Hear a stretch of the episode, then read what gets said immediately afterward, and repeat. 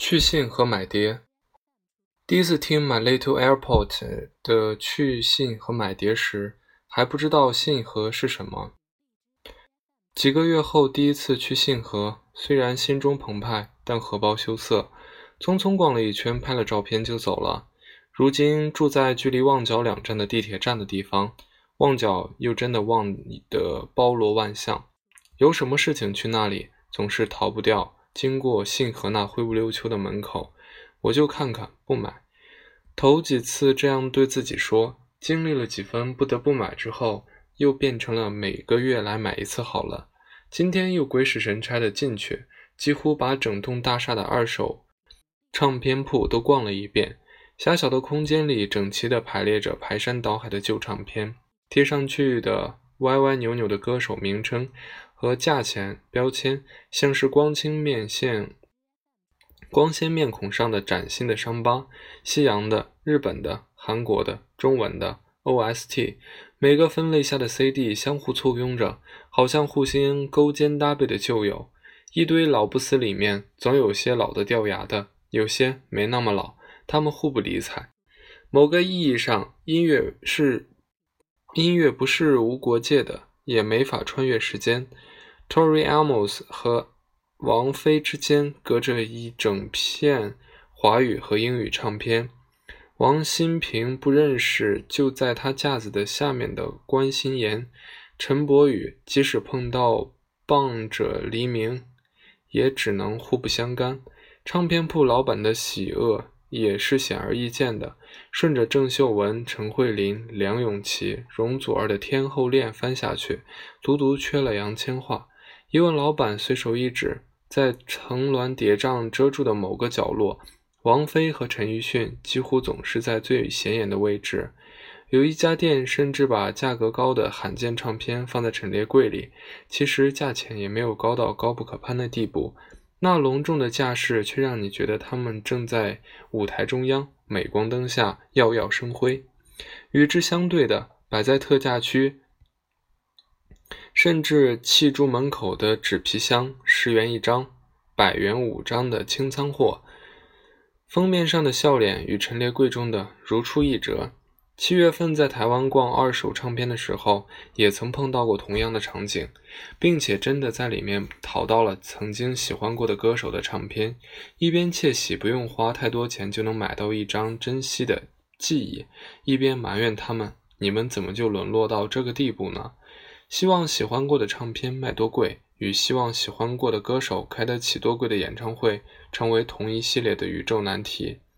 对于我们这一代人来说，唱过一些皆知向闻的歌，而后迅速的销声匿迹，或从默默无闻唱到万人敬仰，都不罕见。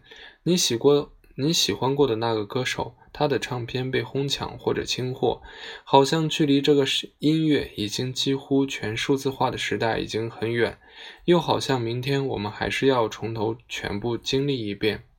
十多年前，我生活的那个小县城是买不到正版唱片的，那时我能听到的歌全都来自于被加上了卡拉 OK 字幕的盗版 VCD，以致现在看到那些只听过而未见过的 CD。像是相遇又重久别重逢，单是那些熟悉的名字，换着各式各样的字体在你眼前跃动，就不得不感慨：黄金时代产生了如此多的音乐，他们的历史的印记占据了一时生一些时空。唱片的机理仍然让人感动。几十年后，甚至十几年后，已经有许多人不再不会再见到唱片上凹凸不平的纹理。不能理解这些纹理与唱针之间撕磨就能发出美妙的音乐，似乎是人越老越想抓住些什么实实在在的东西。对于网络充满着不信任，逐渐回归到信件、手账和书页。实体唱片也让人感到一种妥妥帖的安稳。今日份的不得不买是林一峰的《你今日拯救魔地球末啊》。发了照片给当年一起看他演唱会的朋友，朋友惊异：“你还在买他的唱片啊？”我说：“没有，就买啊。”他说：“我以后都不知道自己在哪里，能带走的东西当然是越少越好了。”我没有回他，他才是真正在追着林一峰的人。因为圣诞节要开演唱会的林一峰，声称要把香港库存的所有物品送给歌迷，成为真正的游牧民族。我完全是抱着去抢东西的师奶心态买了票，还是要抓住能抓住的东西啊！去信和买碟里有这样唱着：到你再过多两年，差不多三十岁的某天，你会去最后一次二手唱片店。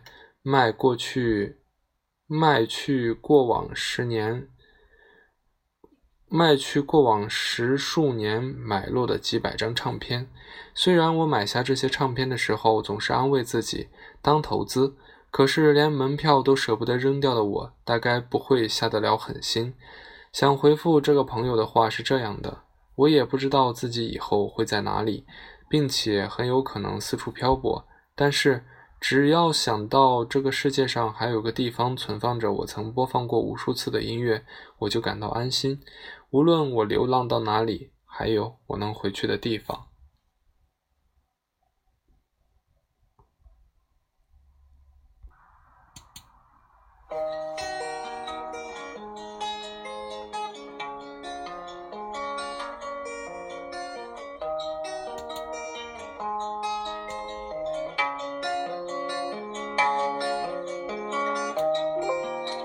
再过多两年，差不多三十岁的某天，你会去最后一次二手唱片店，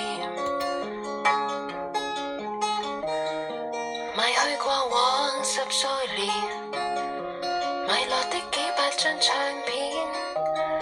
这个时候你要卖得有技巧一点，唱片店，一种是每张碟报不同价钱，一种是一个价钱报一堆唱片。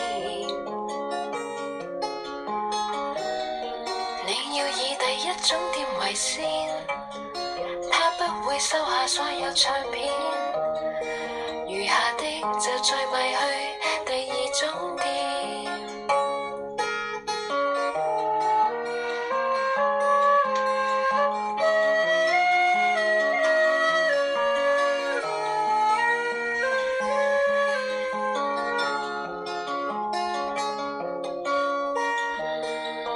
次序当中的重点，不只可整体买高一倍价钱，还可让你尽量忘掉眼前。